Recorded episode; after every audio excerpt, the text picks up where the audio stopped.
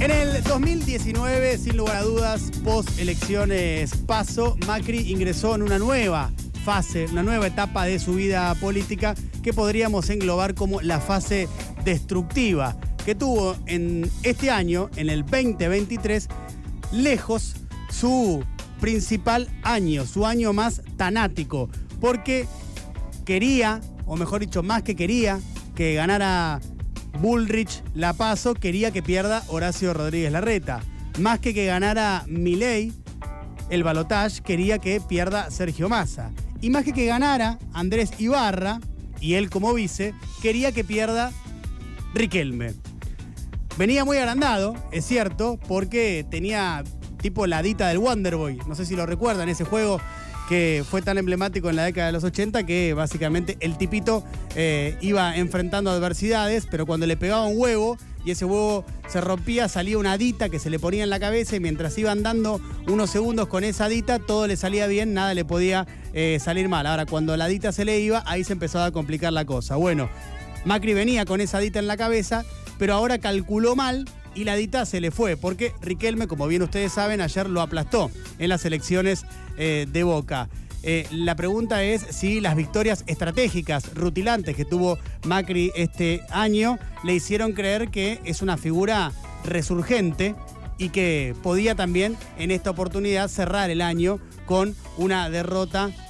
a Riquelme. Macri usó también su comodín, que es la justicia. Intentó como bien ustedes saben, que no se vote, que el tiempo obviamente pase, ganar tiempo, invalidar a la conducción actual del club y que luego termine interviniendo la IGJ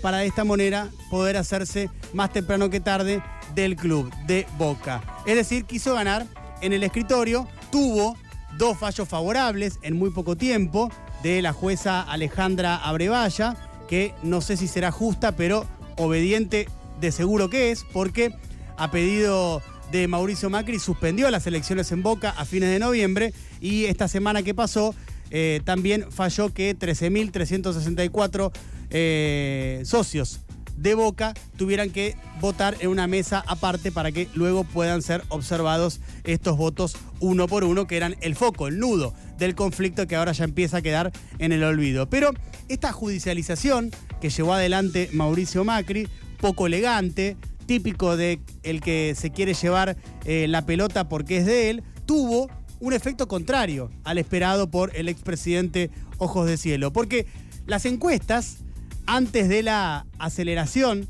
de la estrategia judicial de Macri en Boca, le daban más o menos 10 puntos de ventaja a Riquelme, pero con la particularidad de que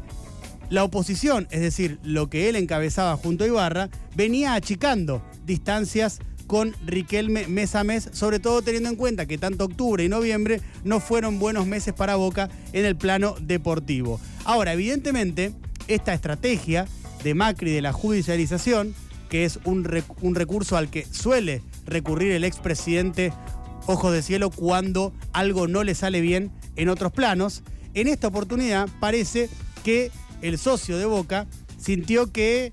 el poder quería imponerse por sobre la voluntad del socio. Es decir, el poder por la fuerza quería conseguir algo que tal vez en las urnas no se iba a dar. ¿Y entonces qué hizo el socio de Boca? Bueno, respondió. Y respondió de manera contundente, porque ayer Riquelme obtuvo el 65,3% de los votos, es decir, 30.318 votos, y en contra, es decir, eh, a favor de Ibarra y de eh, Macri, tuvo 34,4%, es decir, 15.000 eh, y pico de votos, 15.949 para ser más precisos. Riquelme le sacó 15.000 votos a Macri, eh, una diferencia muy, pero muy, pero muy grande, una paliza, podríamos eh, decir finalmente, y una distancia de 30 puntos porcentuales de diferencia que claramente está dada por la estrategia de judicialización. Repito cómo estaba antes la encuesta, eh, antes, semanas antes de que se realizara la elección original, allá por principio de diciembre, y cómo terminó ahora con esta diferencia tan abultada, lo cual lleva a pensar que, sin lugar a dudas, la estrategia de judicialización hizo que el socio de Boca eh, fuera masivamente a votar ayer y masivamente en contra de Macri, además de votar a favor de Riquelme. De hecho, fue la concurrencia más masiva en la historia de los clubes de fútbol de la Argentina. Fueron a votar 46.402 socios, lo cual para quien no está ambientado con el fútbol, eh, tiene que saber que es una cantidad descomunal de socios que van a votar a una elección. Eh, y de hecho la contundencia de la diferencia entre uno y otro es tal que Macri ya ni sueña con ganarlo en el escritorio, porque la apuesta de Macri sobre la hora, a través de eh, los buenos modos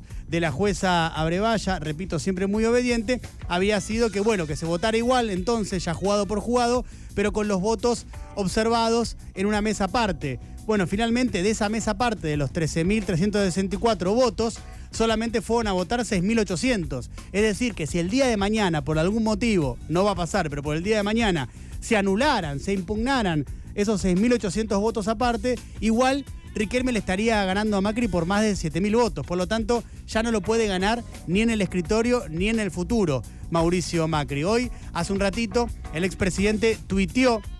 en relación a su derrota del día de ayer hablando de ese jovencito, ni siquiera lo menciona a Riquelme, tampoco lo felicita por el triunfo, pero además lo acusa de falta de transparencia, de falta de institucionalismo y de falta de profesionalismo. Eh, las cuestiones de institucionalismo y transparencia eh, no voy a eh, emitir opinión porque no conozco a fondo cómo funciona Boca. Pero lo que sí es seguro con este tuit es que el expresidente es un pésimo perdedor, ya lo ha demostrado en otras oportunidades, en esta no iba a ser la salvedad. Como corolario de este nuevo capítulo destructivo